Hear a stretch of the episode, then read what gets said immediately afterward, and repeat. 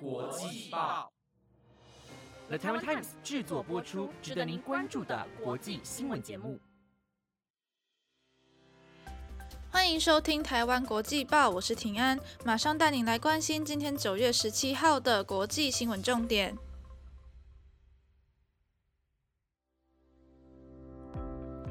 各位听众朋友们，大家晚安。不知道各位是不是都跟我一样闷到快要长香菇了，真的很想要出国玩呢？虽然目前出国旅游可能还需要再等个好几年，但是最近太空旅游这个行业又有了新的突破。等到我们成功对抗新冠病毒，各国解禁之后，说不定太空旅游已经越来越普及了呢。而今天的台湾国际报也会带各位来了解相关的消息哟。除了太空旅游之外，还会带大家来关心到杜拜的狗狗防疫小队，还有位于南极上空的臭氧层破洞面积，居然已经比整个南极洲还要大了。想知道更多的国际新闻焦点吗？等等的节目中都会带大家来了解，所以请各位一定要收听到最后哦。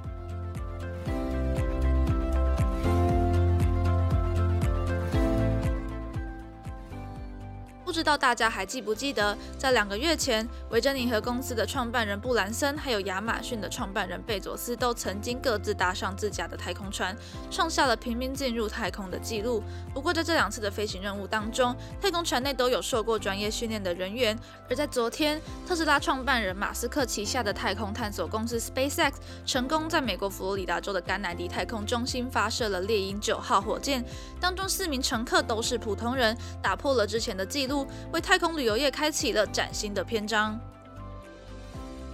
现年三十八岁的科技大亨艾萨克曼从小就怀抱着太空梦，他付了大笔的资金给老板马斯克，让他旗下的太空探索公司来执行这次的任务。值得一提的是，此次航行的目标高度为五百七十五公里，不仅比以往的太空旅行还要高出了许多，甚至超越了哈勃太空望远镜的绕行轨道，比国际太空站还要更加的深入太空。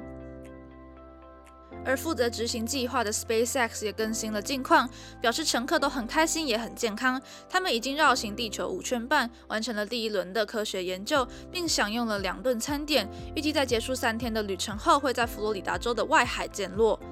而这位科技大亨艾萨克曼曾经刊登广告，公开征求和他一样想要上太空的人，可以捐款给圣朱德儿童研究医院，或是发布具有启发性的创业故事，来获得抽奖以及评选的资格。而其中一个名额则专门保留给了圣朱德儿童研究医院的员工。艾萨克曼希望可以募款来提供这间医院更充裕的资金。此外，也想透过这次的计划证明，在不久的将来，人人都可以上太空。接着要带您来关心的是法国的疫苗政策。新冠肺炎疫情已经延烧将近两年，许多国家都祭出了强制接种疫苗的政策，引起许多民众的不满。而最近在法国，居然有三千名卫生人员遭到了停职处分，只因为他们没有依照政府的规定接种疫苗。为了防止疫情再度升温，法国总统马克宏在今年七月十二号对医疗机构发出通知，要求所有医护人员都需要在九月十五号前至少接种一剂的新冠肺炎疫苗，不然就会遭到停职的处分。而被编入名单的，除了医师、护理师，还有安养院职工以外，更有消防员等等，总人数来到了两百七十万。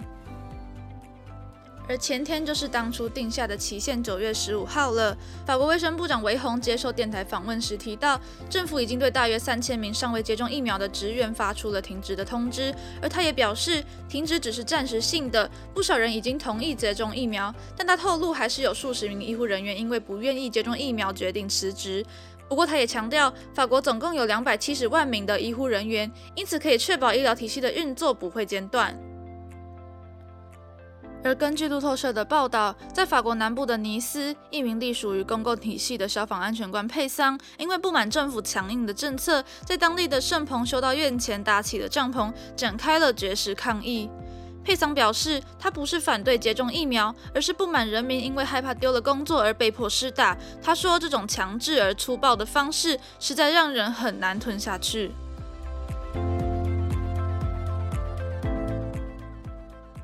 接下来要带您来关心到的是防疫相关的资讯。机场是防毒新冠肺炎病毒进入各国最重要的地方。除了加强检疫措施之外，杜拜机场现在更出现了狗狗防疫小队，利用他们敏锐的嗅觉辨认出确诊者，让防疫有了更多元的方式。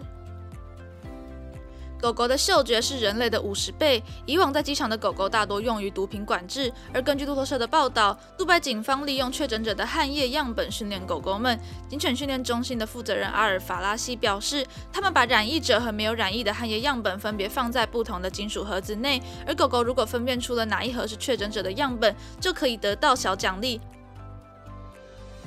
训练员坦承，在训练过程中确实具有挑战性，但是在正式上线工作之前，这群狗狗防疫小队已经完成了超过一千次的新冠测试，也在机场进行了好几十次的检测，一直都准确无误，让训练员感到十分自豪。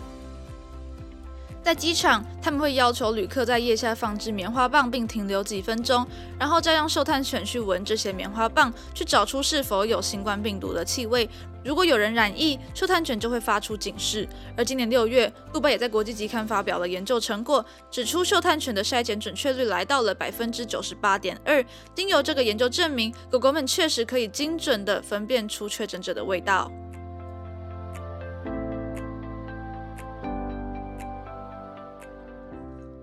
接下来要带您来关心到的是环境保护的议题。全球暖化越来越严重，极端气候更轮流在世界各地上演，各国纷纷制定规范来试图抢救珍贵的地球。但是有科学家指出，位于南极上空的臭氧洞在上周呈现了大幅度的扩张，现在已经比整个南极洲还要大了。根据 CNN 的报道，欧盟的哥白尼大气监控系统指出，在南极上空形成的臭氧洞面积通常会在九月到十月中的时候达到最大范围，而今年的臭氧洞在上周明显的扩大，面积甚至超过了整个南极洲。哥白尼大气监控系统也提到，去年臭氧洞的扩张也超出了预期，最后成为有统计资料以来持续时间最长的臭氧洞。臭氧大多集中在大气层的上空，可以吸收太阳光中的紫外线。人造的化学物质会造成臭氧层被消耗。如果臭氧层变得稀薄，甚至破了洞，就会让人类罹患白内障、皮肤癌等疾病的几率上升，更可能导致特定生物的灭绝。造成臭氧层破洞的罪魁祸首氟氯碳化物，在一九八七年签署的蒙特罗议定书已经被监管，预计将在二零三零年被全面的淘汰。而我们也需要一定的时间，才能看到逐步淘汰这些人造化学物质的成效。根据哥白尼机构的表示，透过卫星探测发现，目前臭氧洞有逐渐恢复的迹象，虽然在好转当中，但是还是要等到至少二零六零到二零七零年才能完全恢复。而上个月刊登在《自然》杂志的一篇研究表明，如果蒙特罗议定书没有全面禁止氟氯碳化物的使用，全球的气温将在升高二点五度，到时候臭氧层也会完全的大崩溃。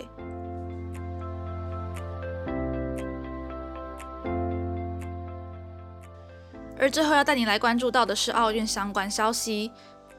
上个月结束的东京奥运引起了全球狂热，各国民众都疯狂地为自己国家的运动员加油呐喊。没想到，在东京奥运男子400公尺接力项目摘下银牌的英国队，其中一名叫做乌甲的队员却爆出了使用禁药的消息，很有可能就这样将得来不易的银牌拱手让人。英国选手乌甲之前在八月份提交的尿检样本被验出了两种禁药物质，已经被规定需要暂时停赛。而他也曾出面喊冤，表示自己对于这则消息非常的震惊，绝对不可能服用禁药。而国际检测机构 ITA 在今日公布，英国男子接力成员乌甲第二次送审的尿检与第一瓶一样测出了阳性，基本上已经可以确定乌甲违反了禁药法规。而相关物证已经提交给了国际奥委会。如果仲裁法庭裁定乌甲构成了兴奋剂违规，就会会按照规定没收英国队在400公尺男子接力的奖牌，连带取消队友的奖金还有积分。而银牌的位置将由原本获得铜牌的加拿大队取代。有望递补铜牌的队伍则是以苏炳添为首的中国队。年龄来到了三十二岁的苏炳添带领中国队拿下第四名，与奖牌无缘。而东京奥运也可能是他最后一次登上奥运殿堂。如今传出银牌选手要检没过的消息，也因此让中国队有机会弥补遗憾。以上是今天的台湾国际报，本节目由台湾 Times 制作播出。